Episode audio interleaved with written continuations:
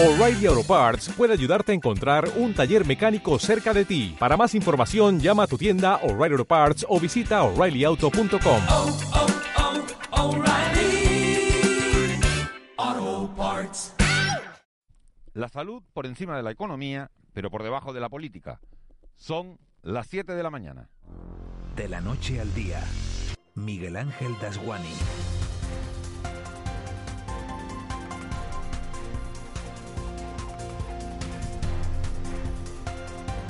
¿Qué tal? Buenos días. Nadie en este país, salvo Pedro Sánchez, entiende por qué el 9 de mayo se dará por finalizado el estado de alarma cuando llevamos casi un año de restricciones y cuando España sigue con una incidencia de 230 casos de COVID-19 por cada 100.000 habitantes.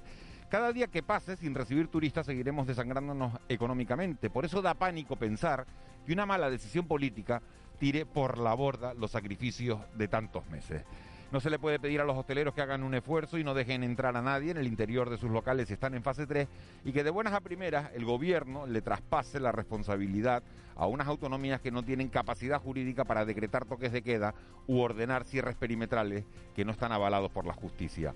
¿Quién le va a prohibir a un navarro con la tasa de contagio más alta de toda Europa que no pueda coger un avión y tostarse al sol en Playa del Inglés o comerse unos camarones en el puerto de Tazacorte? Ni uno solo de los científicos con los que hablamos a diario cree que el fin del estado de alarma sea bueno para nadie y por eso ayer en el Comité Interterritorial de Salud se quería hablar de hacerlos a la carta si Sánchez se negara a uno conjunto para toda España.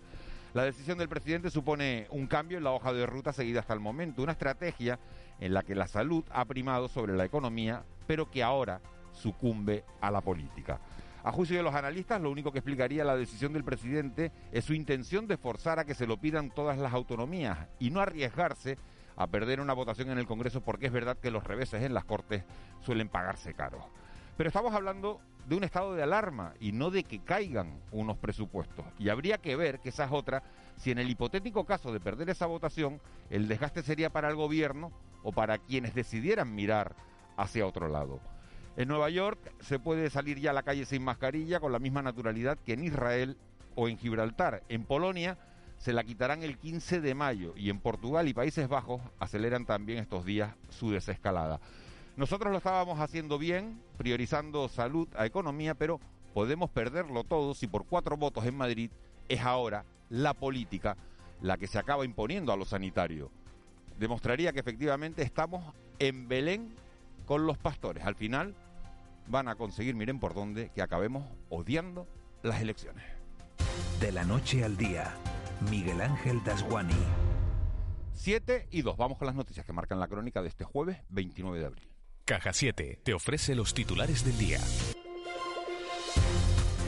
Eva García, buenos días. Buenos días. Terrible imagen la que hemos visto en las últimas horas. 24 cadáveres finalmente desembarcados en el muelle de los cristianos, entre ellos los de dos menores. Anoche atracaba al puerto del sur de Tenerife en los cristianos la Guardia Martalía junto al cayugo que transportaba los cuerpos de los migrantes. Cruz Roja instalaba carpas y los bomberos se encargaron de evacuar los cuerpos para su identificación a este recinto donde esperaban varios forenses. La cifra de 24 muertes confirma que esta es el- la mayor tragedia de la que tiene constancia Canarias. Domingo Martín, técnico de Cruz Roja, explicaba así en Televisión Canaria el dispositivo preparado. unas carpas para facilitar por un lado lo que es el- un trato con mayor respeto y por otra parte el trabajo de los forenses.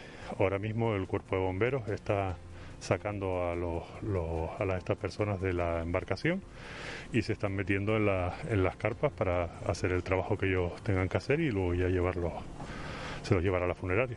Esta tragedia ha consternado al ACNUR, la Agencia de la ONU para los Refugiados, y la OIM, la Organización Internacional para las Migraciones, que en un comunicado han alertado del continuo incremento de muertes de refugiados y migrantes en el mar durante este año. Han hecho un llamamiento para que los estados y actores internacionales, regionales y locales fortalezcan la cooperación para la lucha contra las redes de tráfico y la trata de seres humanos. Y a punto de decidirse ya el viernes, mañana viernes, qué hacer con las segundas dosis de AstraZeneca. La ministra de Sanidad, Carolina Darias, ha explicado que las personas con menos de 60 años y que han recibido la primera dosis de la vacuna de AstraZeneca van a tener que esperar a que se tome una decisión sobre el segundo pinchazo de esta vacuna. Se hará el viernes, mañana, en la Comisión de Salud. Tras recibir la primera dosis de AstraZeneca, hay una, un 76% de, efica- de eficacia frente al virus y que también es posible esperar prolongar, como están haciendo, acabo de comentar, otros países a tener una segunda dosis para tomar esa decisión que garantice que la decisión que tomemos sea la más segura y la más efectiva. No obstante, será la Comisión de Salud Pública de este viernes la que eh, dará alguna, alguna pauta, alguna pauta al respecto mientras Canarias baja de los 132 diarios contagios y registra una persona fallecida. La incidencia acumulada de contagios en Canarias a siete días baja de 50 por primera vez en 65 días. Esta tarde se sabrá si hay modificaciones en los niveles sanitarios de las islas. Además, las personas residentes en Tenerife y Gran Canaria, nacidas antes de 1948 y que no hayan sido citadas para vacunarse contra la COVID, pueden llamar al 012 para pedir cita. También pueden pedir cita los nacidos antes o en 1961, en este caso residentes en la isla de La Gomera. Y vamos con la página económica que nos deja 169 millones de euros que llegan para políticas activas de empleo. La consejera de Economía del Gobierno Autonómico, Elena Mañez, ha afirmado que el archipiélago recibirá 169 millones para políticas activas de empleo. Según se acordó en la conferencia sectorial de empleo, además Mañez ha vuelto a insistir en que la recuperación vendrá de la mano del avance de la vacunación, mientras más de 80.000 canarios aún permanecen en ERTE.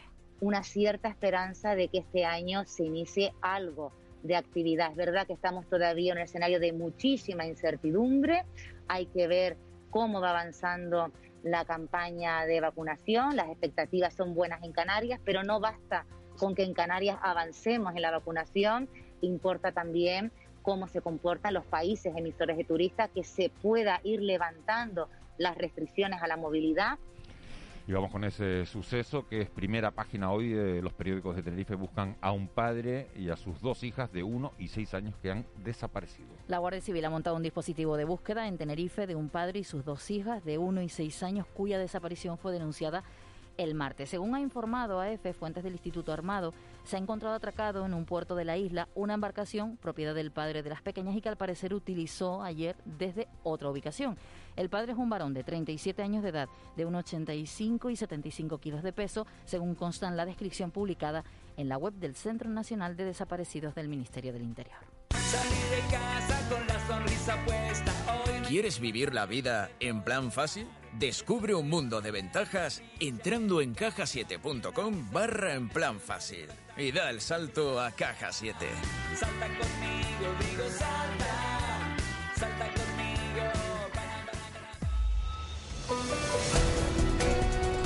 7 y 7, vamos ya con los deportes. Hoy está en juego el liderato de primera división. Todo va a depender de lo que haga el Barça en su partido con el Granada. En la Champions, ya lo saben, el Manchester City que le ganó ayer a domicilio el Paris Saint Germain y aquí en casa derrota del Rocasa 26-27 anoche. Hoy juega el Lenovo Tenerife y mañana lo hará el Herbalife. También es noticia en las últimas horas la renovación del portero del Tenerife, Dani Hernández. Joaquín González, buenos días. Hola, buenos días, Miguel Ángel. El Club Deportivo Tenerife ha anunciado la renovación del guardameta Dani Hernández de cara a la próxima temporada. Dani, tercer portero que más partidos ha jugado en la historia del club con 210, se muestra feliz por garantizar su continuidad hasta junio de 2022. Para mí es un, día muy importante, son, es otro año más que, puedo estar en, el club de, de mi tierra, agradecido, encima un año especial para nosotros, que es el año del, del centenario y, y, si te soy sincero tenía especial ilusión de, de poder estar eh, ese año en el, en el club. Tuve la oportunidad de cuando entré en infantiles era el 75 aniversario hace ya bastantes años y, bueno, voy a tener la oportunidad de estar en el, en el centenario y, muy orgulloso. Un Tenerife que en lo meramente deportivo sigue preparando el choque que le medirá el Girona pasado mañana en Montilivi. El Tenerife jugará el sábado y la Unión Deportiva Las Palmas lo hará el domingo recibiendo en el estadio de Gran Canaria la Ponferradina. El primer capitán de la plantilla, Itami Lesionado desde el pasado mes de noviembre, mira ya al futuro y se muestra partidario de la continuidad en el banquillo de Pepe Mel la renovación de Pepe Mel sería una buena noticia para, la Deportiva de Las Palmas. Fuera del fútbol, hoy tenemos baloncesto. Hay nueva jornada de la Liga ACB con el Lenovo Tenerife recibiendo a las 8 y cuarto en el Santiago Martín al colista de la categoría, el Guipúzcoa Basket. El choque se lo contaremos desde las 8 aquí en Canarias Radio, en nuestro Todo Goles Radio. Hoy el Canarias y mañana el Herbalife Fran Canaria. Los de Porfirio Fisac se medirán en tierras vascas al Retabet Bilbao Basket y cerramos con balonmano femenino porque anoche el Rocasa Gran Canaria caía en casa 26-27 ante el Atlético Guardés en la segunda jornada del grupo que pelea por el título de liga.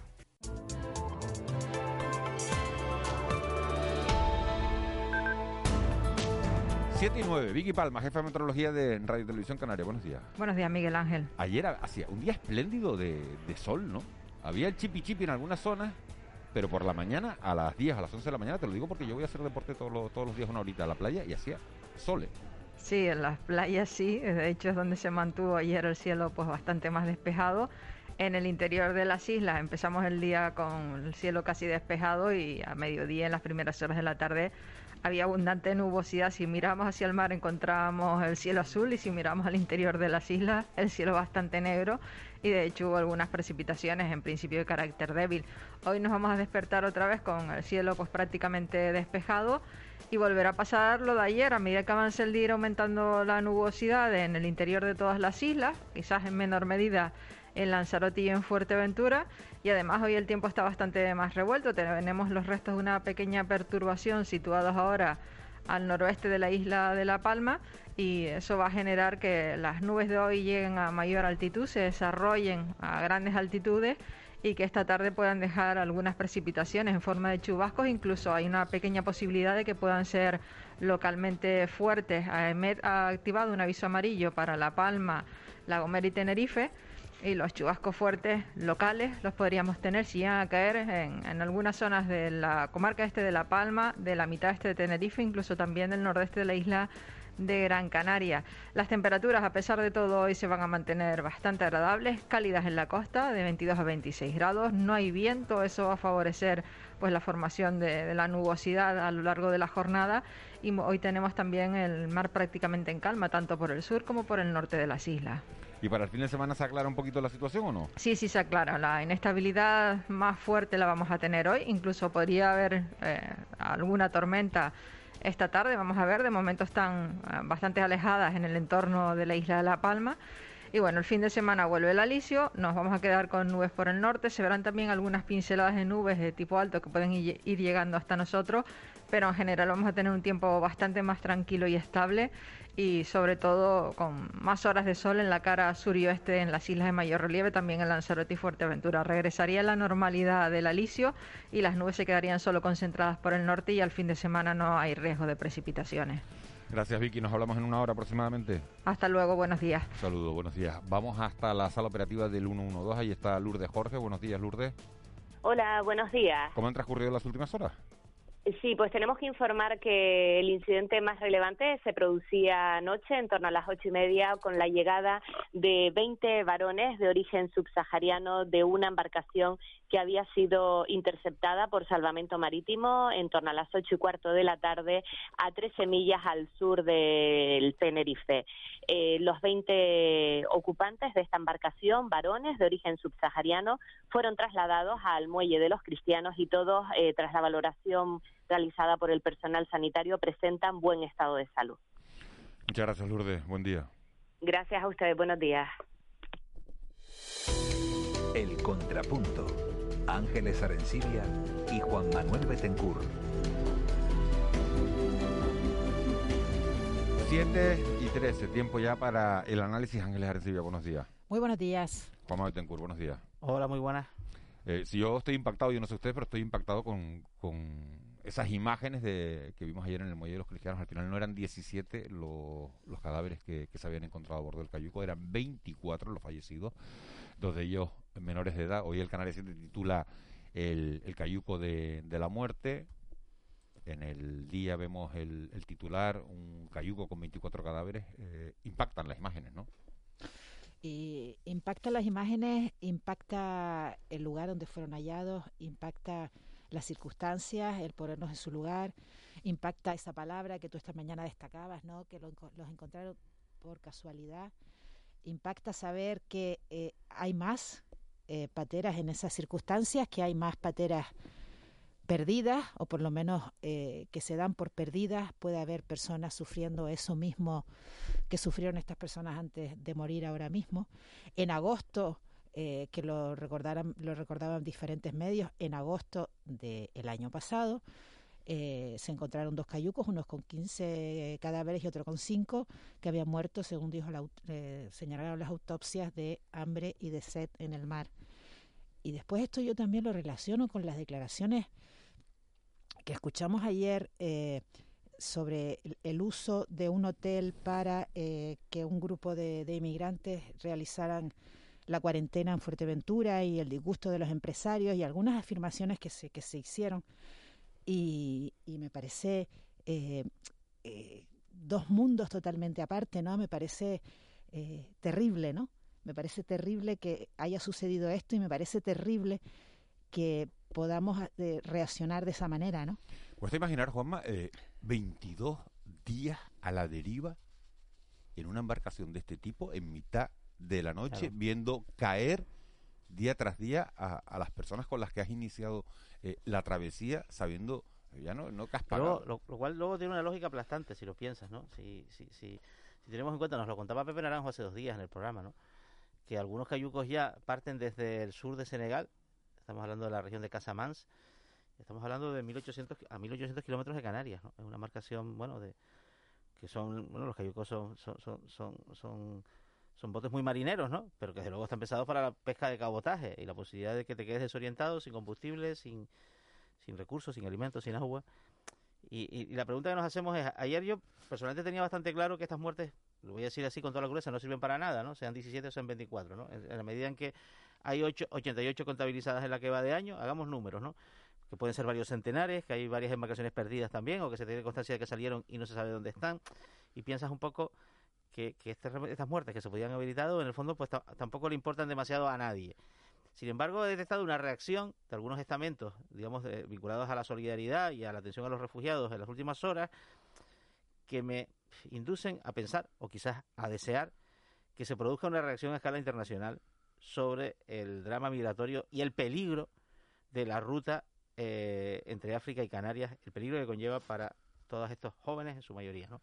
Que se produzca una reacción que afecte a las instancias de la Unión Europea y a las instancias de los gobiernos africanos. Porque trabajando en un, en, desde un punto y desde el otro es la única manera de contener esta sangría que se llevó 2.000 vidas, como poco, el año pasado. Pero de las que no tenemos constancia, de las que no tenemos fotos, de las que tenemos, no tenemos imágenes del desembarco, de las que no tenemos el testimonio eh, valiente, ¿no? De los, de los efectivos de, de salvamento marítimo que los rescataron, pero que tenemos una estadística fría, pero que sin embargo no ha conmovido a nadie.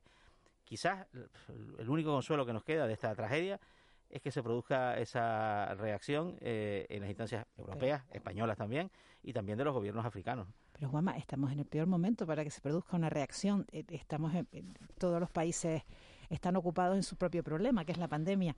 Y, y esta situación de, de, del drama de la inmigración irregular desde África digo, igual tiene es que, muchos es que, años, es es que, son deseo, muchos años, claro. muchos años de muchas muertes y de claro, muchas, por, y, y, o sea, porque esto por no eso, es nuevo. Por eso o sea, te digo, no, Ángeles, que igual es que deseo que ocurra, ¿no? Eh, porque la otra eh, la otra es el la otra alternativa que es, es, el fatalismo es decir vale sí además esto estas personas han muerto se sabe por qué han muerto pero nadie lo va a evitar el mes que viene y van y van a volver a ocurrir claro, claro. y va a volver a ocurrir y, y, y, a lo mejor hasta está ocurriendo no en estos momentos estabas hablando Ángeles eh, citabas eh, el tema de que esto viene derivado también de, de la pandemia hoy hay consejo de gobierno de Canarias se vuelve a reunir como cada jueves el gobierno va a tener que decidir qué hace con los, con los niveles de, de alerta en, en, este archipiélago. ¿Qué creen ustedes que va a pasar? Les, les pregunto como todos los jueves un poco que juguemos a, a divino a tenor de los datos que, que, hemos ido recibiendo en las últimas horas. Estamos por debajo de 50 en, en, en a siete índice, días. A siete días, sí, bueno, pero desde el, el 22 de febrero no, no estábamos así. Eh, es, un, es un buen dato, ¿no? El, el por debajo de 50 es lo que nos pedían lo que nos pedía Alemania, ¿no? Meses atrás, cuando pero yo, yo no sé si nos los pedían, nos, nos pedía. Realmente nos lo piden, a, nos lo piden a 14. Nos lo piden a 14 días. Nos lo piden a 14 días, son 50 casos a 14 el truco del almendruco a nosotros mismos y tal. El autoengaño claro, no, funciona. No, no podemos hacer como es, eh, trampas al solitario. Sí, ¿no? sí, no, sí, funciona muy bien, pero el autoengaño funciona muy bien en estos tiempos. Realmente la variable objetiva de, de riesgo bajo es por debajo de 50 a 14 días, de nueva normalidad es por debajo de 25 a 14 días eso pues, pues, la comunidad valenciana es la única que se, que se, ha acercado a ello y Baleares, Baleares sí lo ha llegado a alcanzar, ¿no? Eh, ayer se produjo una circunstancia muy curiosa, que es que Reino Unido actualizó su, su, su, su, digamos, su, su semáforo, por decirlo de una manera, y dijo que no se puede viajar eh, ni a España ni a Baleares y sí a Canarias, lo cual ha sido interpretado por los agentes económicos de Canarias como que se equivocaron el gobierno británico al, poner el comunicado, porque quien tiene buenos datos es Baleares y no Canarias. Los de Canarias no son malos y son mejores que la semana pasada. Eh, respondiendo a la pregunta de Miguel Ángel, para no eludirla, aunque esto es un poco también el acertijo de la semana, eh, eh, mm, hombre, la meseta empieza a ser una cuesta abajo y en particular en Gran Canaria cabe la posibilidad de que se contemple bajar a nivel 2. En Tenerife en ningún caso. No, en Tenerife aún no. Yo tengo un termómetro que es el, el dueño de, de la cafetería por la que paso delante todas las mañanas cuando vengo aquí a la radio y nos miramos un poco y casi sin hablar nos decimos sí y, y el lunes eh, Manolo qué y él me miró y, y los dos dijimos no esta semana no toca cambio todavía Lo mismo, lo, no, lo mismo, me parece curioso porque esa, esas miradas de complicidad las, te- las te- las tenemos todos, Sí, ¿no? sí, y sí, entonces eh, a mí también me dijeron ayer, eh, me dijeron, mira, es que no, no, no toca.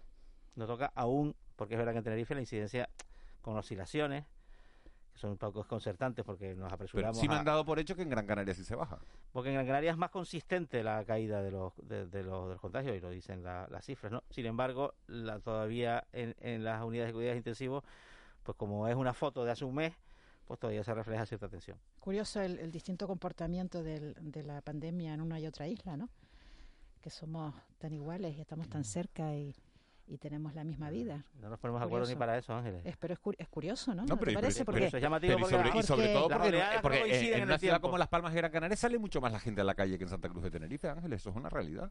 pues será porque no, entonces la gente se reúne en la calle y no se reúne a lo mejor en, en interior. En los y- y- domicilios. Y, está ahí, puede ser algún- alguna de esas razones, ¿no? Pero me llama la atención, ¿no? La diferente, el diferente comportamiento a lo largo de los meses de, de la pandemia en una y otra, ¿no? Si miras la secuencia global, se parecen bastante, lo que pasa es que no coinciden en el tiempo. Cuando uno está bien, Sí, el el otro tío está... vivo, ¿no? El tío vivo. Sí, Lo que sí, pasa sí. es que en Tenerife eh, ha tenido mm, momentos más largos, ¿no? De, de, de malas cifras, de, de- ¿Te acuerdas que tuvo una temporada que no, que no bajaba de ninguna manera? Luego tuvo unas navidades formidables, bueno, que las tuvo mal, que las navidades las afrontó en, en circunstancias de grandes, de, de restricciones importantes, y luego tuvo un mes en- de enero y febrero formidables, donde parecía que no había habido, los excesos de Navidad en Tenerife parecía, parecía que no se habían producido, pero luego ha sido un poco vuelta, vu- vuelta a, a las andadas. El dato positivo, si miramos una secuencia un poco más, es verdad que estamos por debajo de 50 por primera vez en más de dos meses. Y eso sí es un dato a tener en cuenta. Sí, pero, pero en esta semana, pero en esta semana ha habido 92 nuevos brotes, ¿eh? Con casi 500 personas. Que afectan a 500 personas. O sea que eso- es verdad que, que va bajando la, va mejorando las cifras, pero lo hace de manera muy, muy paulatina. Lo que está claro es que toda esta situación está, está generando Mira, pérdidas terribles en, en Te distintos voy a leer sectores. el titular del periódico La Razón, que puede indicar un poco lo que comentabas en, en el editorial del principio. Las comunidades tendrán un estado de alarma a la carta. Un recoveco legal de la ley orgánica de 1981 permitiría a Sánchez dar luz verde para que las autonomías que lo soliciten mantengan las restricciones anti-COVID tras el 9 de mayo. O sea que yo no te lo doy, pero si me lo pides te lo doy. Es más o menos la Es lectura. lo que ha Era pedido- esto de lo que hablamos es ayer lo que con- hablamos con justo, Gerardo Pérez, ¿no? Exacto, justo lo que hablábamos ayer y que el País Vasco ha dicho, vamos a ir con esa petición al Comité Interterritorial de Salud. Vamos a ver en qué queda todo eso y vamos a ver si esto es bueno o esto es malo para uno de los sectores que peor lo está pasando en esta pandemia. Hablamos de- del sector de la, de la hostelería. Tenemos comunicación con José Luis Isuel, que es presidente de Hostelería de España. Lo hemos llamado porque esta semana ha expuesto ante la Comisión de Industria, Comercio y Turismo del Congreso de los Diputados la gravísima situación que, a su juicio está viviendo el sector eh, en España. Isuel habló de la destrucción en poco más de un año de 300.000 puestos de trabajo y del cierre de, de 85.000 establecimientos. Señor Isuel, muy buenos días. Buenos días, Miguel Ángel. Buenos días a todos. Estamos en una emergencia sanitaria, en una pandemia que ha afectado a casi todos los sectores de la economía. Mi pregunta es si esas cifras que ha puesto usted sobre la mesa podrían haber sido menos dramáticas, si se podría haber hecho algo más para que no fuera tan duro sin poner en riesgo a nadie, lógicamente. Bueno, pues eh, como diría aquel, los lunes todo el mundo sabe la quiniela, ¿no? Pero la realidad es que sí que se han tomado muchas decisiones. eh, en fin, eh, yo creo que la pandemia ha traído pues, una situación especialmente sobre la movilidad, ¿no? Y bueno, ahí en Canarias, si cabe, eh, lo, lo sabéis mejor, ¿no? Que en otros territorios que ha impedido que la gente se mueva, que la gente viaje, que haya turismo. Eh, pero claro, eh, la hostelería además ha sido, en fin, de alguna manera limitada gravísimamente por muchas decisiones eh, con unas medidas que, que en muchos casos muy arbitrarias, muy distintas, muy poco homogéneas en fin, con la misma situación sanitaria en algunos sitios se ha decidido que, que, que, nos, bueno, causarnos la ruina total y en otros se ha permitido que la economía y la salud fueran de la mano, ¿no? Y entonces eso es lo que no sabemos si estas decisiones hubieran sido más homogéneas, se hubiera permitido, pues, pues otras decisiones. La- lamentablemente, a la hostelería, sobre todo, se nos ha expropiado el derecho a trabajar. Eh, no se nos ha dado ninguna solución. Eh, sigue habiendo sectores como el ocio nocturno que no se le ha dado después de más de año y medio, o no, año y año y, mes y pico, eh, ni una solución para poder abrir, que las hay, que hoy cada día eh, sabemos que hay soluciones, que ha habido pruebas, eh, que, que desde luego con, con, alguna limitación, con algunas medidas, eh, se podría trabajar y, no se puede trabajar, ¿no? Hoy mismo eh, tenemos el decaimiento el 9 de mayo eh, y no sabemos eh, no sabemos qué va a pasar es que no lo sabemos y oiga, las empresas necesitan certidumbre y estoy pensando en el sector de, la, de los banquetes de la BBC que les digo yo las bodas banquetes y congresos convenciones es que no sabemos cómo se van a poder realizar las comuniones prácticamente en ninguna parte del territorio y de verdad que, que bueno muchas muchas decisiones algunas con una falta absoluta de empatía con una falta de respeto oiga, ha habido comunidades que se han cerrado en, en 24 horas oiga, les ha dado lo mismo eh, que la gente, que todos los empresarios hayan comprado, tengan las neveras llenas, productos perecederos, es igual. En otras se ha respetado un poco más y se ha decidido ya dentro de tres días, o se, se, decide el, jueves, el, el lunes eh, se va a cerrar a tal hora o, o se va a cerrar los interiores. ¿no? Por lo tanto, sí que se han tomado muchas medidas muy injustas, muy graves, muy limitatorias, que han causado una ruina absoluta en un sector, eh, bueno, como el nuestro, con, con, bueno, con esa presencia masiva en todos los territorios. ¿no? Señor Isuel, usted actualmente hay 364.000 personas en, en un ERTE en el sector sí, hostelero y usted prevé que muchos de ellos pasen a engrosar las listas de- del paro. ¿No se supone que si han llegado hasta aquí, ahora eh, será más fácil regresar al mercado laboral con la llegada de las vacunas? Bueno, eh, la salida de las vacunas va a suponer la vuelta, eh, digamos, el punto de inflexión que esperamos que sea muy pronto, que se vacune por encima de todo cuanto antes que se dediquen todos los esfuerzos, ¿no?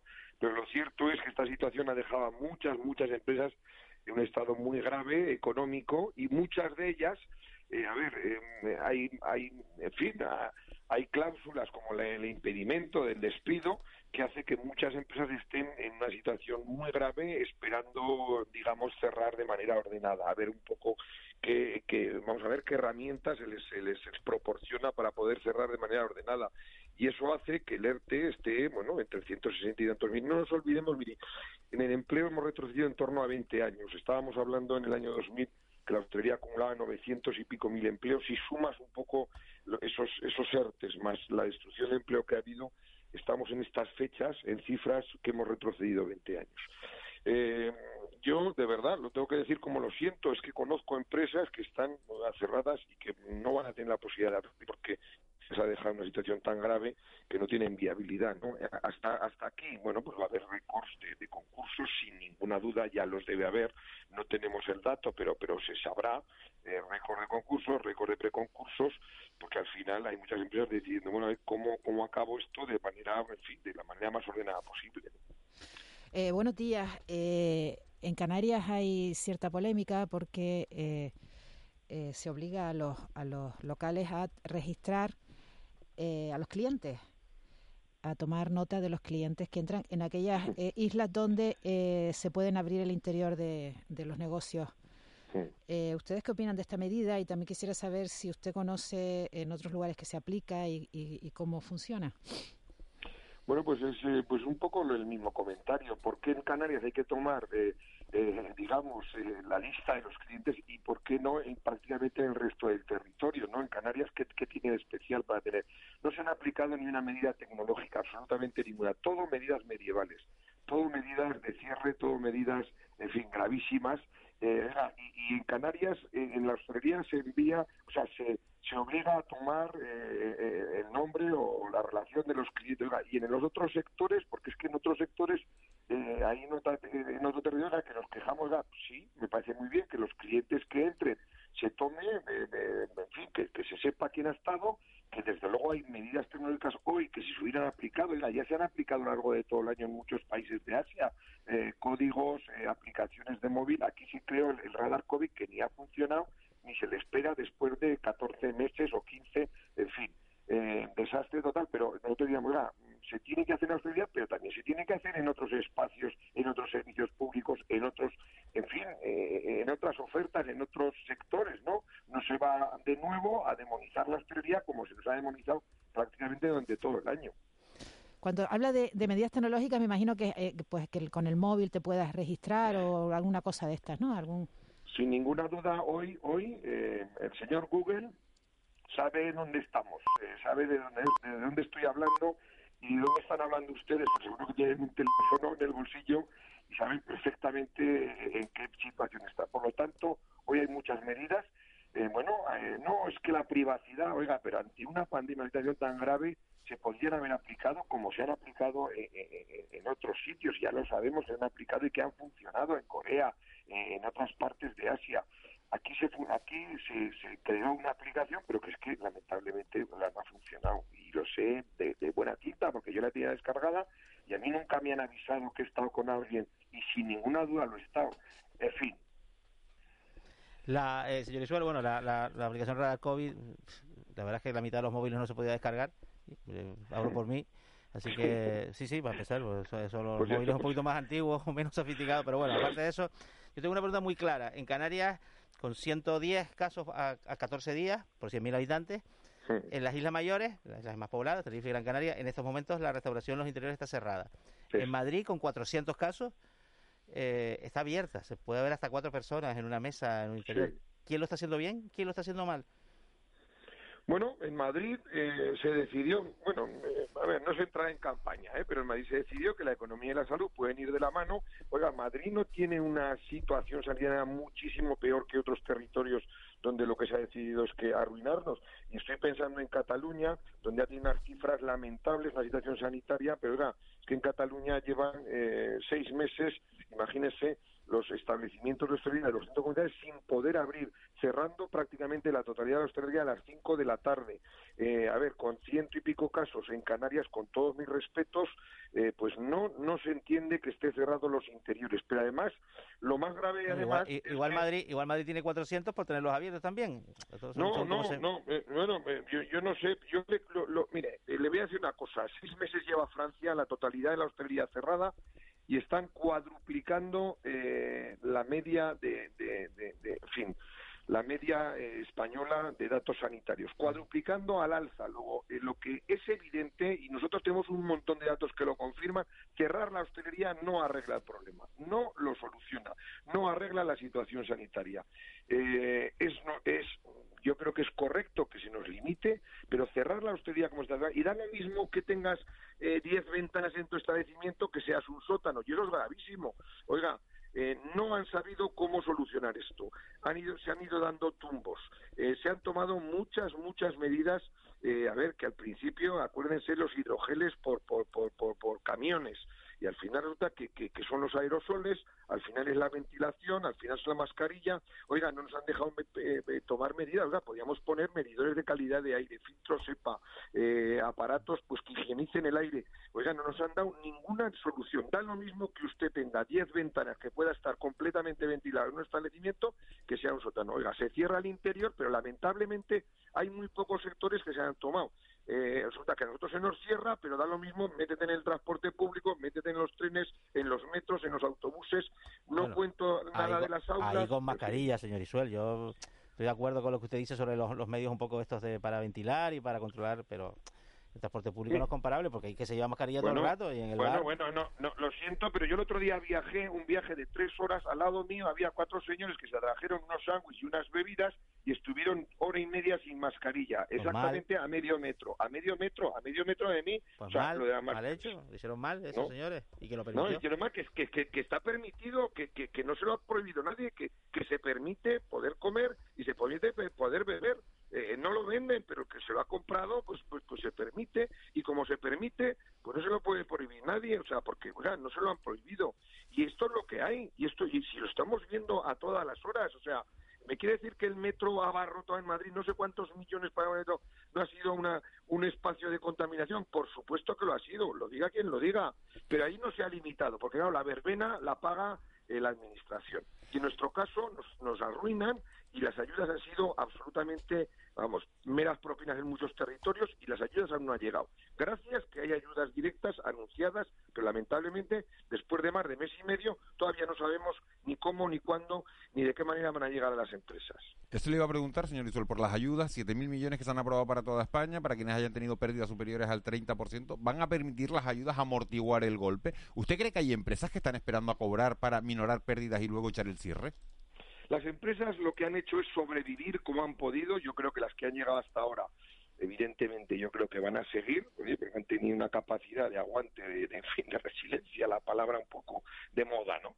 Eh, pero, pero se necesitan esas ayudas, pero se necesitan cuanto antes. Son ayudas para antes de ayer, son ayudas de, que hace meses tenían que haber llegado. Oiga, en Europa se cerró la totalidad de la hostelería y automáticamente, automáticamente se generaron ayudas. Aquí se han anunciado hace más de mes y medio, todavía no sabemos cuándo, ni cómo, ni de qué manera van a llegar, ni cómo, en fin, sí, conocemos la letra gorda, pero ahora hay que decir, eh, en fin, hay muchos, eh, a ver, en fin, eh, yo no, nos sentimos maltratados, sin ninguna duda, eh, contentos de que el gobierno finalmente, tras muchos meses de ponernos muchas pegas, decidiera eh, generar ayudas, pues, escucharnos, eh, pero bueno, las ayudas tienen que ser para ayer. No puede ser que, que, que después de mes y medio sigamos con la incertidumbre de cómo y de qué manera van a llegar las ayudas, eh, en fin, de manera de verdad, ¿no? Señor Isuel, me ha llamado la, atención la fuerza con la que ha defendido usted la entrada en vigor de, del certificado sanitario, del pasaporte sanitario, para que quienes se han vacunado se puedan mover libremente. ¿Qué pasa con los que no hemos podido recibir la vacuna y aún estamos aguardando el turno eh, ordenadamente? ¿No será discriminatorio? Bueno, yo eh, lo veo en una discriminación en positivo. Oiga, lo que hay que hacer es acelerar que hoy mismo, si hay cuatro millones, cinco millones de españoles vacunados, oiga, y de los que lo hemos pasado, no nos han dicho nada. O sea, en, en otros países, la gente que hemos pasado el COVID, eh, en fin, que tenemos anticuerpos, también tienen, pueden tener movilidad. Bueno, pues aquí todavía no hay pasaporte, se trata de acelerar. Es verdad que puede ser discriminatorio para los que no lo han recibido, pero se trata de acelerar un poco este punto final, este punto de inflexión, y esa es un poco, en fin, lo que estamos demandando. Oiga, hay cuatro millones, mucha gente, ahora está, se está vacunando por encima de 60 años. Oiga, por encima de 60 años hay muchísima gente que lo que quiere es eh, coger un avión, irse a Canarias a pasar una semana o 10 días, eh, irse a la Costa del Sol, irse a su segunda vivienda, y eso va a permitir eh, que, que, que, esto empiece a funcionar, que sea un punto de inflexión, que recuperamos la senda económica que necesitamos, que va a ser muy largo, sin ninguna duda, que va a ser una recuperación lenta, pero es importante que cuanto antes se haga, eh, en fin, mejor. Por eso hemos demandado permanentemente pasaporte sanitario ya, pero es que va a permitir a toda Europa, eh, en fin, ya sabemos lo que pasa, ¿no? Que a nosotros nos cuesta, pero en Europa no. En fin, ayer no había buenas noticias, ¿no? Sí. Porque siempre hay pegas, siempre hay dudas, eh, pero es importante, y especialmente para Canarias, sí, sí. que necesitáis que la gente se pueda menear, que coja un avión, por lo tanto, cuanto antes se cree ese pasaporte, cuanto antes mejor. Señor Isuel, eh, les pido brevedad, eh, ¿qué expectativa real hay sobre la introducción en la hostelería de, de, estos mecanismos de control de la calidad del aire, del aire y renovación, teniendo en cuenta que la casuística de los establecimientos es gigantesca?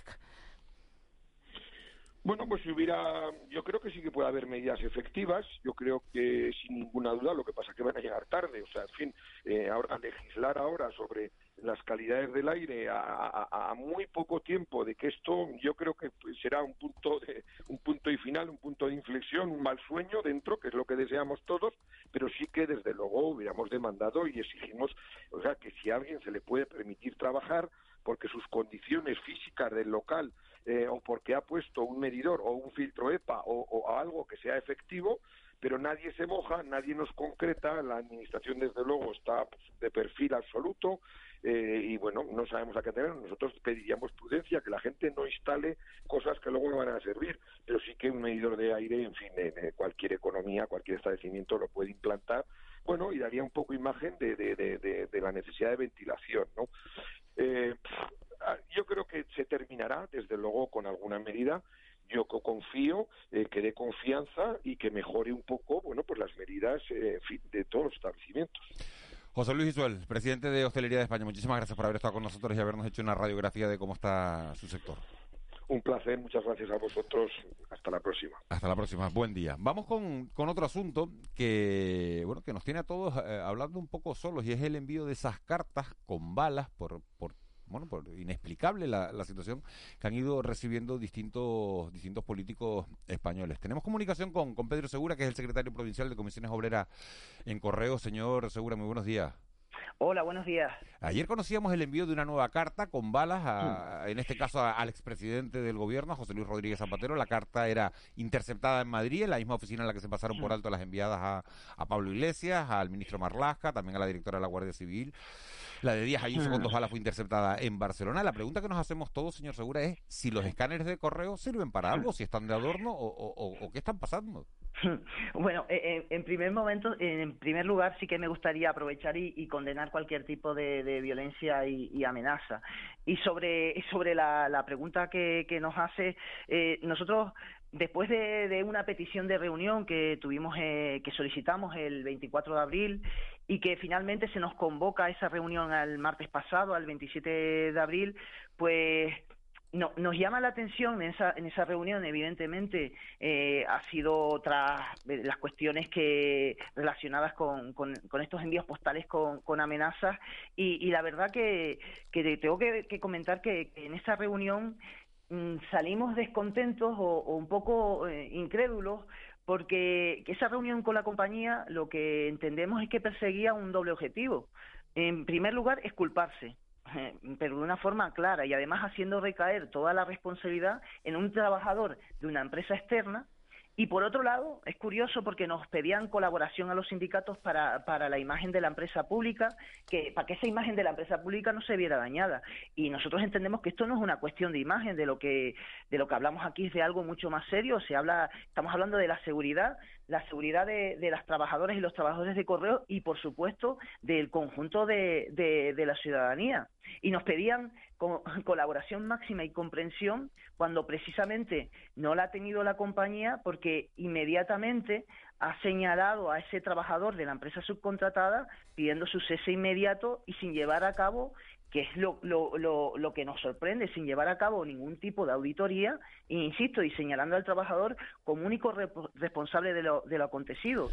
Y, y, y, y yendo al hilo de, de, de la pregunta, en relación a los datos técnicos en esa reunión que, que se nos informa, eh, al final se, se ha confirmado que la existencia de los protocolos en correo está desde el 2009, que, que, que la vida cambia, evidentemente, y que no se haya modificado en esos protocolos nos parece algo impresionante. Estamos hablando de que precisamente hubo una sola eh, modificación, pero además para rebajar, para relajar esa Que seguridad. fue, eh, que corrígeme si me equivoco, que fue en 2019, ¿no? Ustedes, Es- exacto. A ver, eh, en 2019 lo que se decide es que solo se pasen por los escáneres los paquetes que pesan más de 100 gramos. Eh, exacto. Y eso, y, y ustedes dicen que haciéndolo de esta manera, solo se revisa un 4% de los paquetes que, que, que- que se Eh, envían. Exacto, exacto. Pero, Eh, ¿y, ustedes, ¿Y ustedes nos han dado, ustedes las protestas las hacen ahora o, o por qué no lo han protestado antes? No, nos- a nosotros no se nos había informado de, de ningún tipo de, de- No teníamos información de, de la actualización de los protocolos. En los comités de, seguridad a nivel estatal... Pero señor no Segura, ustedes, estado- ustedes trabajan todos los días en una oficina de correo. ¿Todos los paquetes los pasan por, por los escáneres o solo pasan los que pesan más de 100 gramos? No, ahora están pasando, evidentemente, eh, eh, esto se debe a una, a una, cuando se contrata una subcontrata, en la que lo que premia es que, que se dé a un buen precio, pasa lo que pasa, pasa que las condiciones laborales que se están dando en esas subcontratas, pues son las que son y que es, imposible abarcar esa cantidad de envíos. Por eso eh, el dato es correcto, solo se estaban pasando aproximadamente un 4% de los envíos. Y es más, en el momento de los hechos eh, que pasan, eh, de los cuatro escáneres, solo habían dos activados. Porque es que lo que no sabe la empresa que, que, esos trabajadores de los escáneres tienen que, que por seguridad parar cada 30 minutos. Cada, cada, cada cierto tiempo se paran, eh, los trabajadores tienen que parar, los que están trabajando en los escáneres, y al final, cuando, cuando miren, cuando el, que es una cuestión también que, que, que ha sorprendido, cuando el, el- la financiación de la seguridad viene siendo la misma que la de la comunicación y el marketing, eh, evidentemente lo que lo, se, se puede dar esta, esta situación porque, porque el gasto en seguridad es, es, es totalmente insuficiente para, para poder dar un servicio de seguridad que garantice, insisto, esa seguridad a los, a los, a los empleados de correos y por supuesto también a la ciudadanía. Señor Segura, buenos días. ¿Qué, qué medidas, esta historia, estos señores, estos indeseables que se están divirtiendo a costa de todo un país, sí. como si fuera una novela de Margarit que hacen estas cosas, ¿no? ¿Qué capacidades tiene Correos para qué capacidades tiene Correos para, para detectar envíos mm, con cierta capacidad de peligro, no sé, detección de metales, sustancias peligrosas? Claro, porque la casuística aquí también, las posibilidades de, de, de, hacer una cafrada con riesgo para personas o para los propios empleados de Correos, como usted ha dicho, son tantas como permite la malsana imaginación humana a veces. ¿Qué, qué, qué, herramientas de control tiene una empresa como Correos para mm. filtrar estas situaciones? Nosotros ahora mismo, por, por la, la, la, vamos, la brecha de seguridad eh, evidentemente está abierta. Hay que, hay que hablarlo claro. Y, y, lo que por lo menos desde, desde comisiones obreras estamos continuamos exigiendo es que se realice esa auditoría, porque eh, con una auditoría en la que se revelen los posibles fallos en materia de seguridad y que se puedan depurar responsabilidades. Pero si, si antes de realizar una auditoría lo que se pretende por parte de la compañía en estos momentos es culpar a un trabajador y, y, eximirse de cualquier responsabilidad, incluso el presidente de, de Correos viene, viene de estar una semana desaparecido, que ni siquiera ha dado la cara, que entendemos que, que, es él el que debería de haber salido a los medios de comunicación y hablar de lo que está pasando. Porque, eh, insisto, y, aunque suene, suene mal decirlo, la brecha de, de seguridad en estos momentos en Correos está abierta pero completamente, porque mm. no se han hecho los gastos necesarios y la financiación necesaria para que para que, tengamos una, una, seguridad mínima y se le pueda dar una seguridad mínima a, los trabajadores, como comentaban, a los trabajadores y trabajadoras y por supuesto al conjunto de, la ciudadanía. Y sin una auditoría en la que nos revele esos datos, dónde ha estado eh, esa, esa, esa brecha abierta, cuáles son eh, las, las, posibles eh, soluciones a, a, todo esto. Si, si en esa auditoría la empresa pretende incluso no hacerla y, insisto, eh, culpar a un, a un trabajador en el que inmediatamente ha salido a pedir el cese, pues pues no entendemos que, sea lo más serio para, para una empresa pública, para la mayor empresa pública de este país. Eh, buenos días, señor Segura. La verdad que eh, estos últimos días esto es un festival, ¿no? De cartas con, con, cosas que no, no, nunca pensamos que pudiera nadie colar, ¿no? En, en, en un servicio como correos porque vas a coger un avión y, llevas una pequeña eh, tijera de, cortarte las uñas y, bueno, y, poco menos que te acusan de terrorismo, ¿no? Yo le quería preguntar, la situación en Canarias, ¿cómo es? Eh, ¿Cuántos eh, objetos sospechosos aparecen? o si todos los escáneres están en, en, marcha y en funcionamiento, si, si ustedes pues han descubierto alguna algún paquete, se ha pretendido algún paquete, pues no sé, con algún contenido sospechoso por uno u otro motivo, ¿no? Contarnos un poco cómo es la situación aquí. Bueno, la situación en Canarias, la verdad que no es muy distinta a lo que ha pasado en Madrid, incluso eh, yo me atrevería a decir que es mucho peor. Aquí en Canarias, en el, CTA de, de Tenerife y en los CTAs de Las Palmas, en estos momentos, que además tenemos un conflicto abierto con la empresa, en estos, en estos momentos se está traspasando toda la actividad de, correos a una empresa de la filial, a, una, a Correos Express, y unas condiciones laborales que, son las que son de esa. Eh, los trabajadores y trabajadoras de, correos de los CTAs en lo que ha pasado en estos últimos años es que ha ido disminuyendo de una forma dramática prácticamente y, y, en cuanto al escáner de, de, tanto de Santa Cruz de Tenerife como el de Las Palmas, pues está, en, insisto, eh, no están en funcionamiento eh, el, tiempo que, que debería, evidentemente, eso ya se lo puedo confirmar. Que, que, el funcionamiento del escáner, tanto de una provincia como de la otra, eh, está siendo en las mínimas horas posibles y, y un poco es el reflejo incluso diría multiplicado, multiplicado incluso, de, lo que ha pasado en Madrid con, estos envíos. ¿eh? Yo eh, me gustaría ser más optimista en este sentido, pero, pero es la realidad, por lo menos de la que nosotros estamos viviendo eh, en el CTA, además en, en, los CTA que digo de, de, de, Las Palmas y de Tenerife. Además en el de Tenerife, que es el que visito personalmente yo, eh, la situación con la acumulación de envíos es brutal pero brutal, una cosa totalmente exagerada. Claro, ¿Qué se, requieren? ¿Qué se requiere? ¿Más medios? ¿Más? ¿Qué se requiere? ¿Qué piden? Eh, evidentemente, mm, primero, ese trasvase de actividad eh, hacia una empresa de la filial es una cuestión que, que nos preocupa. Para nosotros eh, lo que existe es una agenda oculta de, de un desmantelamiento del correo público de este país, porque aparte de la financiación que cada año sigue siendo menor, eh, se están vendiendo patrimonios históricos de correos, eh, la contratación es cada vez menor.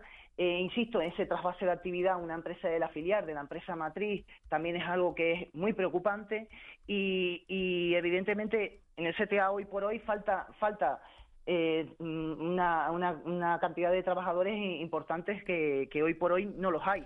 Le iba a preguntar, señor Segura, eh, rápidamente, los CTA, hay que decir que son los centros de tratamiento automatizado, para que bueno para que la gente no nos entienda de lo que estamos hablando. Una última cuestión, ustedes llevan meses de movilizaciones, eh, ¿van a seguir con esas movilizaciones y reclamando qué? Brevemente, si puede ser.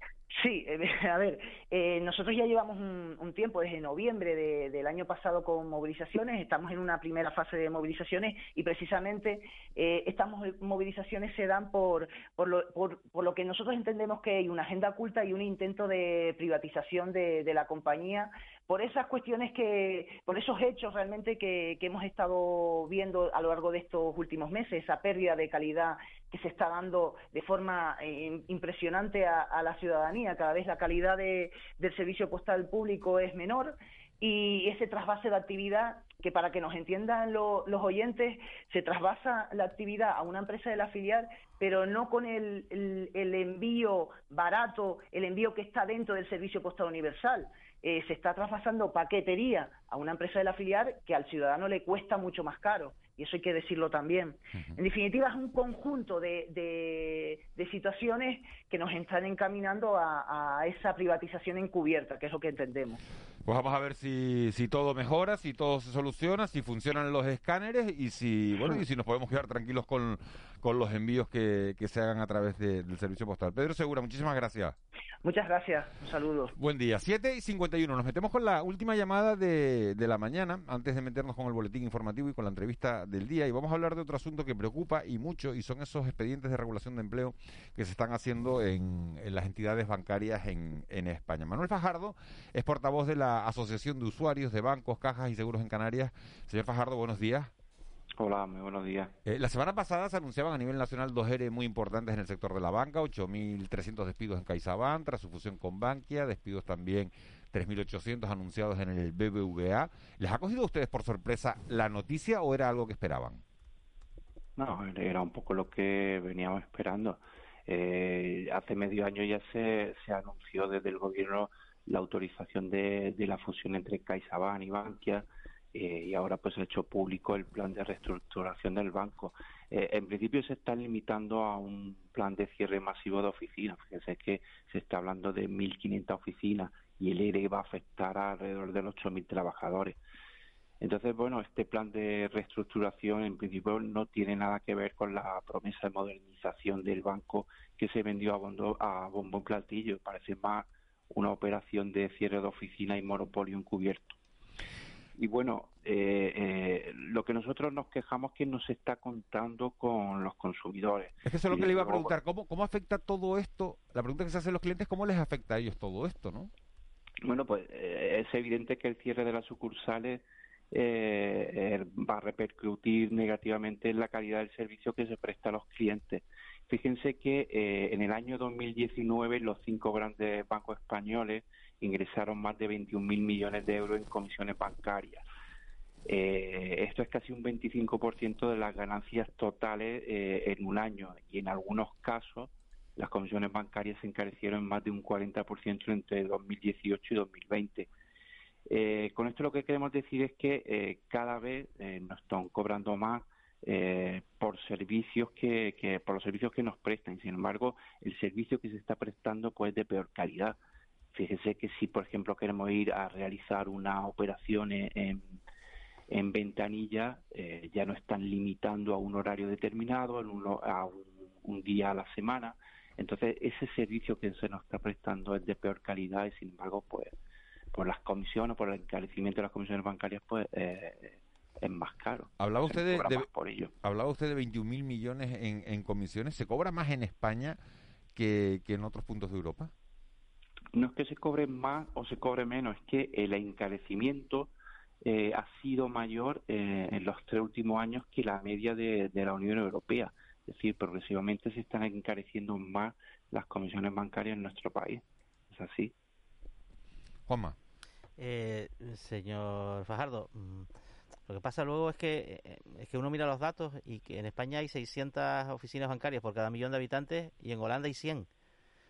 Y hay un problema de sobrecapacidad, porque los datos parecen indicarlo así, nos guste o, o- o no, que hay un problema de sobrecapacidad del sector bancario en, en, en este país.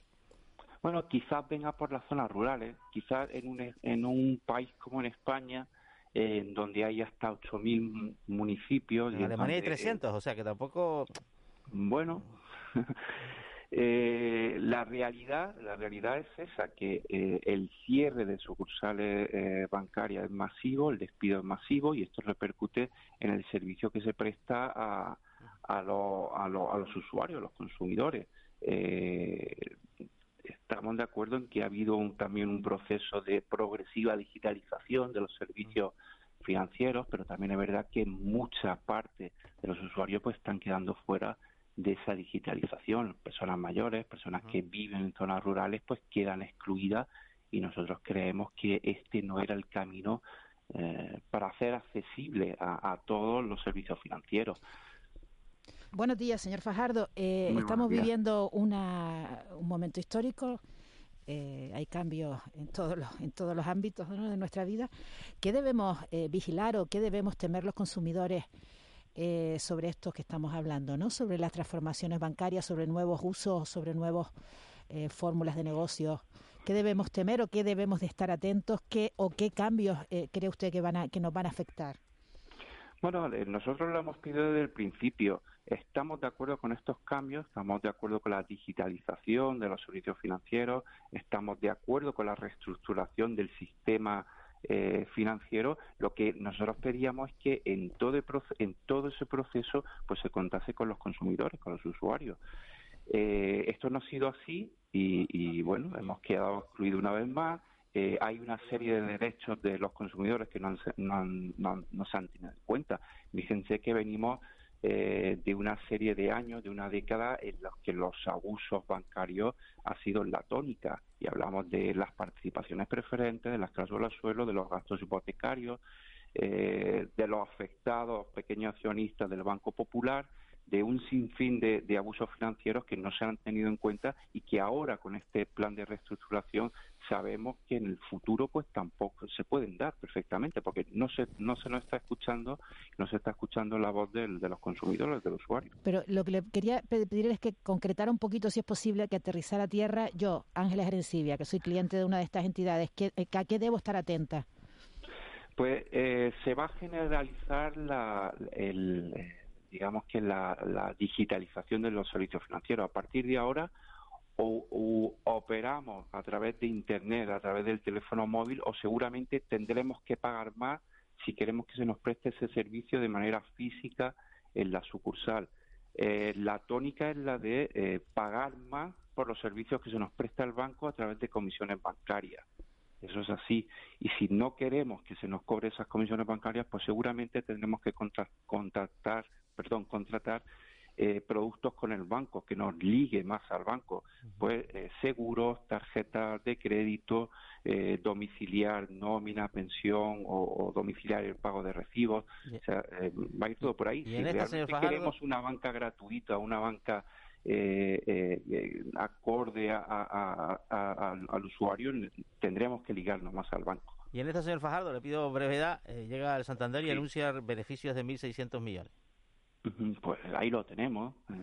Eh, si si la, la gran banca se queja de que está perdiendo eh, beneficios en negocios clásicos como el de eh, el hipotecario eh, y por eso suben las comisiones bancarias, pues luego nos encontramos con una situación en la que, por ejemplo, el Banco Santander anuncia Hemos tenido, a ver, hemos tenido algún problema de, de sonido, se nos ha cortado la...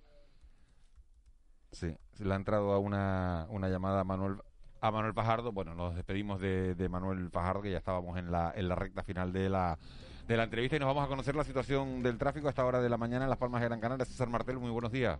Hola, buenos días. ¿Cómo ha amanecido este jueves?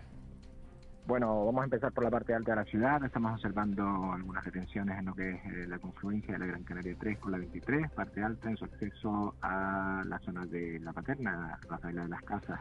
También en los accesos a los túneles de Julumengo hay ciertos problemas hoy, desde la propia Gran Canaria 23 y desde la Gran Canaria 2. En parte baja de la ciudad eh, vemos la entrada a la misma con algunas retenciones en zona de de la Plata, en los accesos a la zona de Juárez 23, entre la zona de Torre, Torre Las Palmas y en su último tramo la llegada de la de María. El resto de las vías sin incidencias de importancia. Gracias, agente Martel, buen día.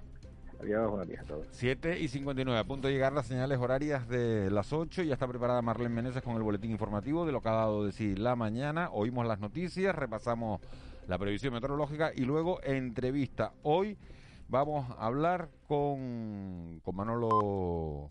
Vamos a hablar de con Manolo Ortega, director gerente de Puertos Canarios.